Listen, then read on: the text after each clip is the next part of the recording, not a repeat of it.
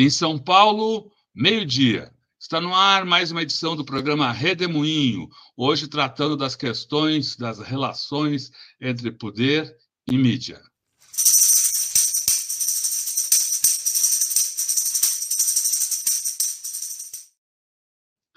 Olá, Ângela Carrato, que bom tê-la aqui nesse redemoinho de quinta-feira. Ângela Carrato é professora da Universidade Federal de Minas Gerais, jornalista. O que, que você nos conta, Ângela?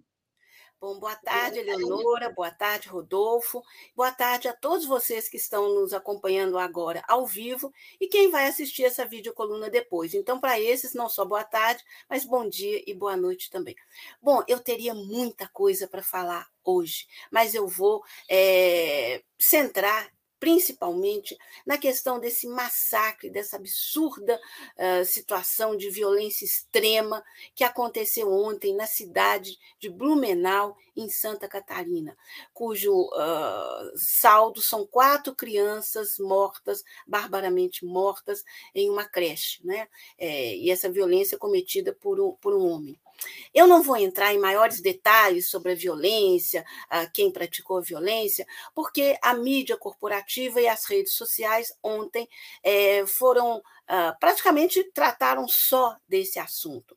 Mas eu tenho muitos comentários a fazer e vou fazê-los, sobre como a mídia corporativa brasileira trata a questão da violência, inclusive essa de ontem, né? E como ela é responsável, eu acho que eu não exagero quando eu digo, talvez a principal responsável, junto com Bolsonaro, por essa situação que nós estamos vivendo uh, no Brasil e que, infelizmente, não tem uma luz no final do túnel, porque não me parece que a questão de colocar guarda nas escolas, enfim, é, armar professores, né, seja a solução.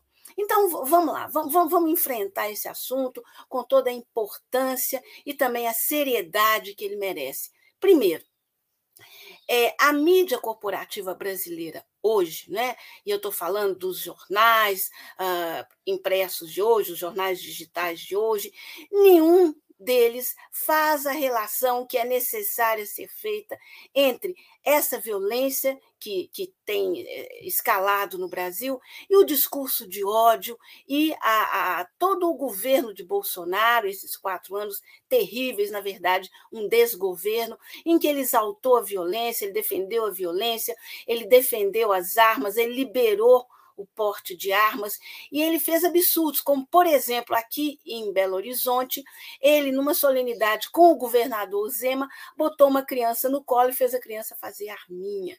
Né? Isso tudo foi naturalizado por essa mídia. Né? Então, essa mídia que naturalizou todo esse discurso de ódio de Bolsonaro, todos os absurdos cometidos por Bolsonaro, é a mesma mídia que agora não faz relação entre Bolsonaro e esse tipo de massacre, esse tipo de violência aparentemente sem sentido, mas na verdade a gente sabe que tem. Essa violência ela acaba ficando meio que no inconsciente uh, da sociedade, como diria Jung, esse é um conceito dele, o inconsciente coletivo, né? Isso acaba baixando, né, digamos assim, em algumas pessoas, tá? Então tem aí uma razão, uma razão maior sim para essa violência e a mídia corporativa brasileira se cala é, vergonhosamente sobre esse assunto. E aí, se a gente faz um mergulho né, no balanço dessas manchetes hoje, ninguém fala nada disso, nada. Né?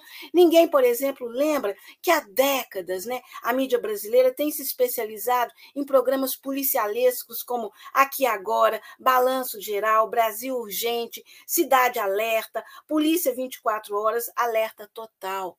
Essa mídia corporativa, ela não diz, por exemplo, que um dos maiores salários da mídia corporativa brasileira, dela mesma, é o da Atena.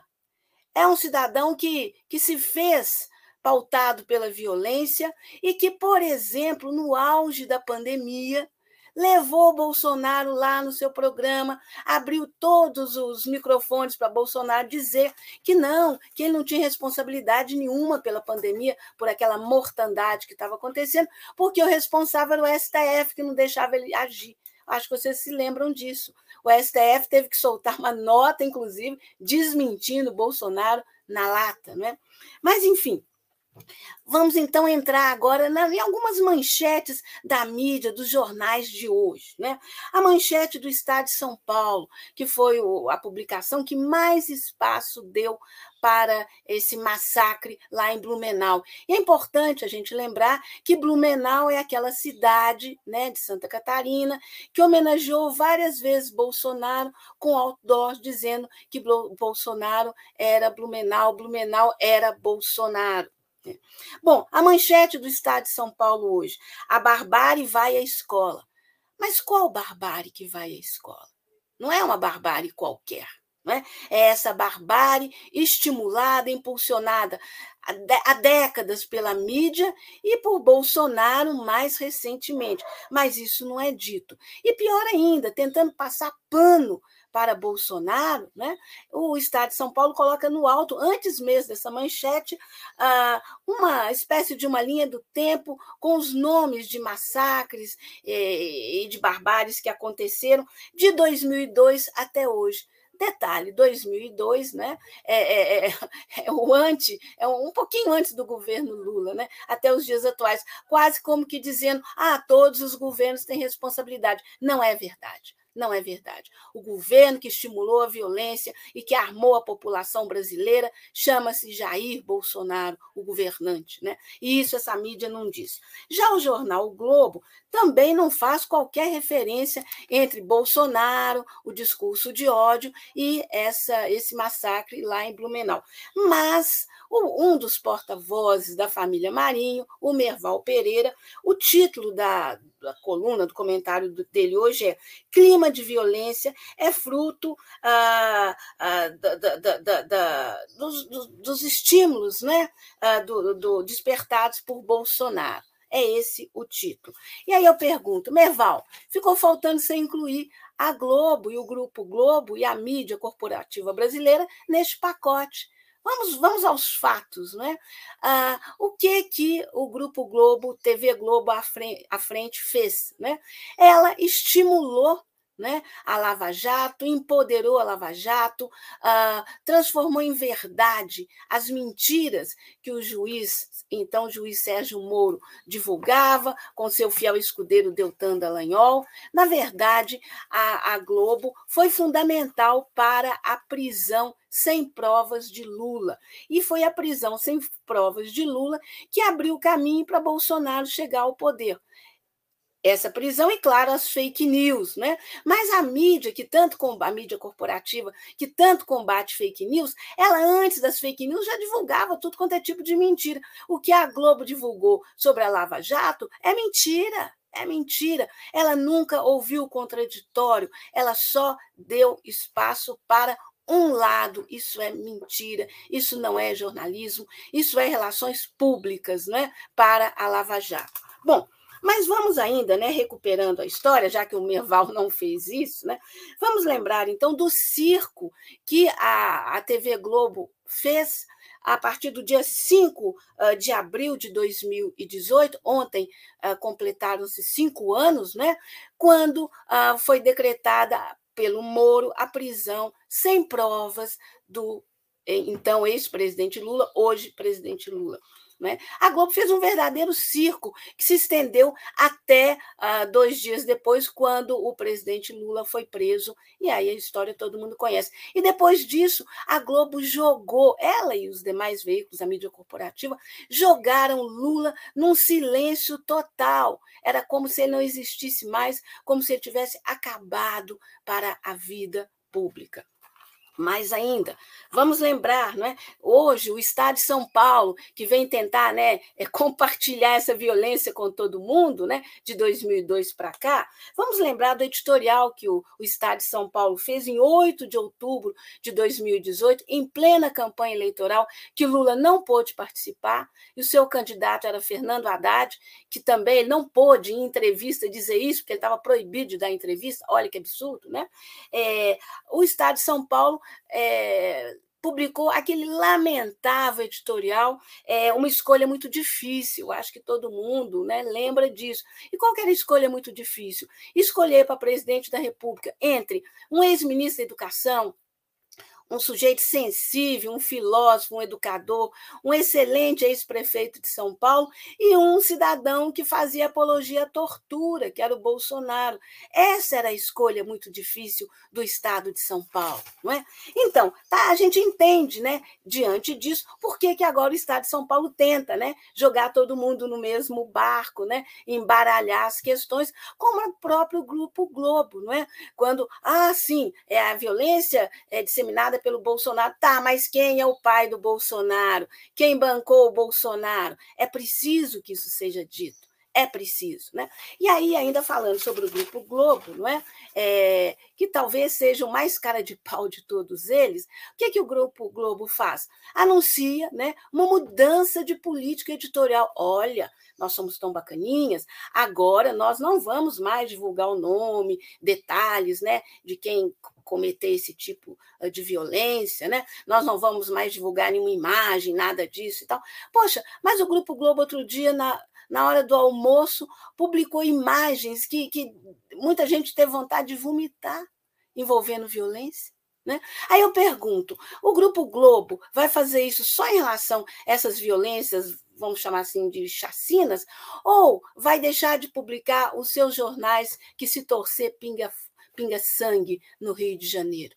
Vai deixar de ter programas policialescos é, em suas emissoras afiliadas do Oiapoque ao Chuí. Isso vai acabar? E as outras emissoras vão continuar servindo esse cardápio que é pura violência e que estimula a violência? Isso vai acabar? Quantas vezes os diversos setores que lutam contra isso, né? Ah, aqui no Brasil já pediram o fim desses programas, né? É, já pediram ah, ah, que, que o Ministério Público haja e nada disso aconteceu.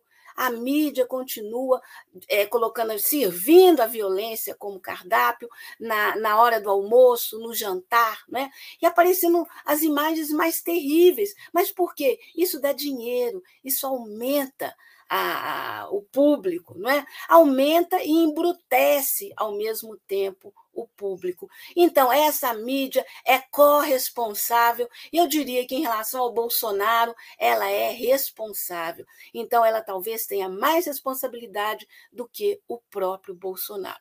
Mas eu estou falando em Bolsonaro, eu quero deixar um pouco de lado esse, essa tragédia, né? É, em Blumenau, para falar agora sim especificamente, diretamente do Bolsonaro.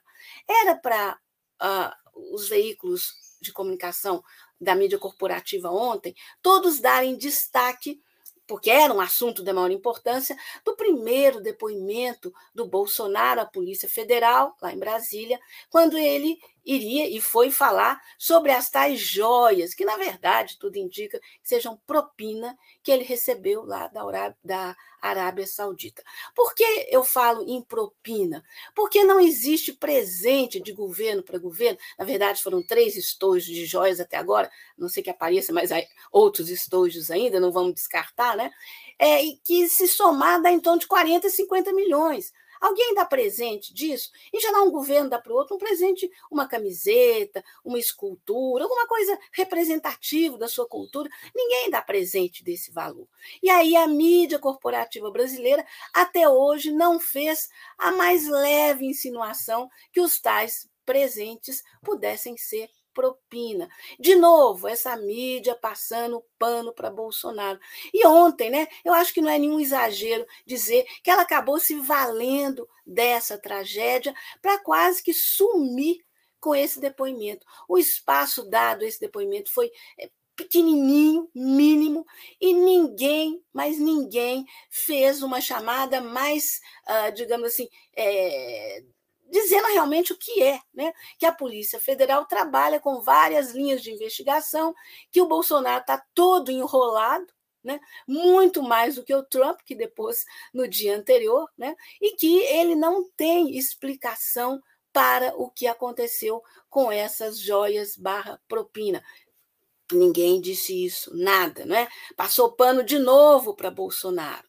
E vamos ver, né? Parece que esse assunto amanhã some do noticiário, né? E aí eu vou de novo falar de outro aspecto que essa mídia passou pano vergonhoso, né? A denúncia de que ah, na verdade, essa amizade né, da juíza é, Hart, né, Gabriela Hart, né, com o, o, o, o ju, hoje o ex-juiz Sérgio Moro, não é exatamente uma amizade, talvez seja ah, um rabo preso ou alguma dívida. Né, aí. Por quê? Porque a denúncia né, que a mídia. Ah, não, não, não de rabo preso, né, está fazendo aí carta capital e, e a mídia independente, é de que o pai da juíza Gabriela Hart quando depois que se aposentou da Petrobras, ele foi funcionário lá há muitos anos, ele pegou segredos, né, coisas confidenciais da Petrobras envolvendo uma das subsidiárias da empresa que lida com o xisto, né, que é um mineral aí muito importante, seja para energia, seja para fertilizantes, enfim, ele tem mil é, utilidades e tal. É, pegou esses segredos e compartilhou uh, com empresas internacionais, inclusive com o Banco Canadense, e uh, misteriosamente essa empresa dele, que não era nada, bombou, e misteriosamente não é, o Bolsonaro vendeu essa subsidiária da Petrobras que trata de, do xisto exatamente para esse banco canadense. Como a gente sabe que não existe coincidência nem na política e nem nos negócios, e isso está cheirando muito mal. Cadê a investigação da mídia corporativa? A primeira denúncia nesse sentido foi feita há mais de um ano. Né? Mais recentemente, quem retoma e faz esse elo com, com, com a, a, a juiz e o pai dela é o, o Demore, né? O, o, jornalista Leandro Demore. E a mídia corporativa está fingindo que não é com ela. Aliás, ela não fala nada no que diz respeito ao que aconteceu com a Petrobras, ao desmonte da Petrobras.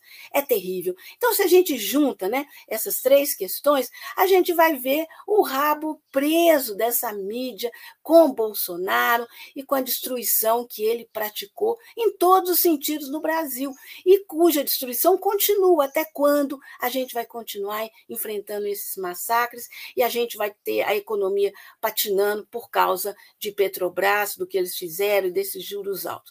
E para fechar, eu gostaria ainda de falar sobre um aspecto do Grupo Globo.